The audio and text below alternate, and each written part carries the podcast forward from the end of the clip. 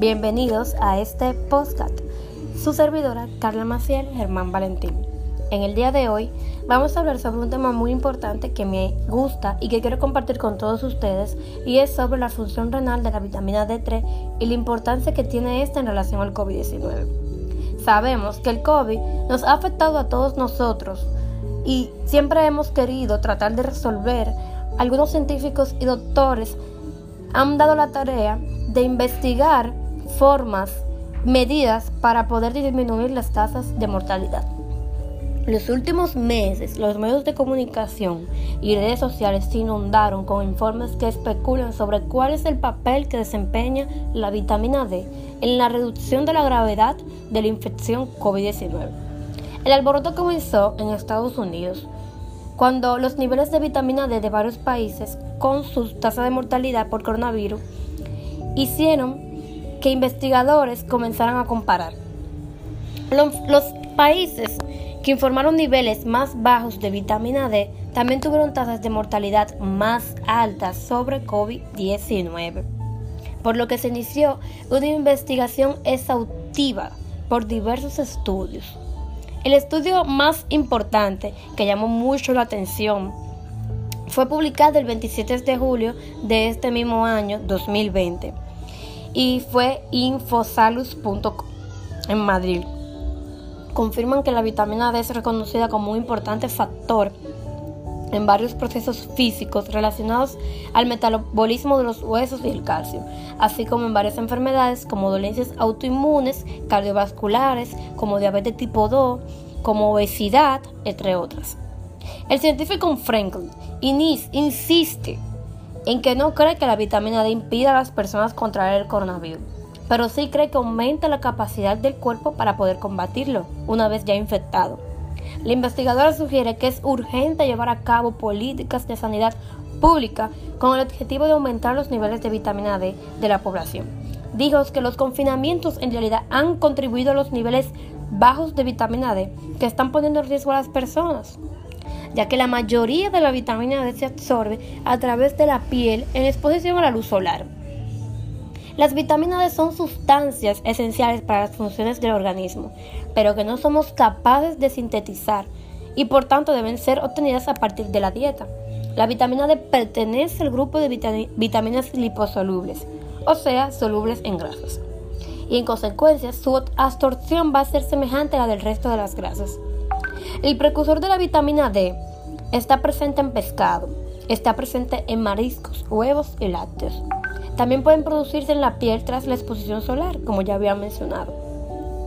Debe transformarse en el hígado, que es también inativa.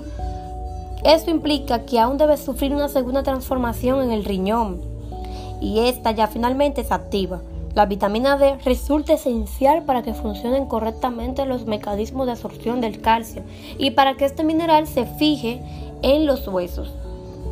En consecuencia, ante esta pandemia devastadora por la que carecemos aún de tratamientos efectivos, la presente revisión recopila y propone explorar el efecto potencial protector de la alta dosis diarias de vitamina D para aumentar rápidamente los niveles en sangre y tejidos con el objetivo de contrarrestar la sobrecarga y mejorar así el curso de la infección por COVID-19, sus complicaciones respiratorias también y otros órganos. El propósito de este podcast es abrir la discusión y crear un debate apropiado sobre la conducta de indicar vitamina D a la población general, particularmente a los más expuestos, y como lo citado, lograr un aumento sérico y tisular para contrarrestar el desequilibrio de algunos de los componentes y también manifestar sus propios efectos antiinflamatorios. Consideramos que esta estrategia a nivel poblacional podría proporcionar una herramienta más en la defensa contra el virus y con nulos efectos adversos, como se demostró en la revisión de más de 76.000 pacientes incluidos en ensayos controlados con ingesta de vitamina D. Por lo expuesto previamente, una posible dosis para obtener rápidos incrementos en los niveles plasmáticos de vitamina D podría estar entre las 5 y 10 diariamente o por semana. Como lo descrito, consideramos que la recomendación encuentra respaldo en múltiples informes, en acuerdo muy recientemente. También propone elevar las concentraciones séricas a través de la suplementación con vitaminas aseguran que podría reducir la incidencia, o sea, la gravedad y el riesgo de la muerte por influenza, por neumonía, hasta por COVID. Han propuesto la suplementación con vitamina D, por lo menos para quienes en el hemisferio norte tienen más riesgo de esta enfermedad grave.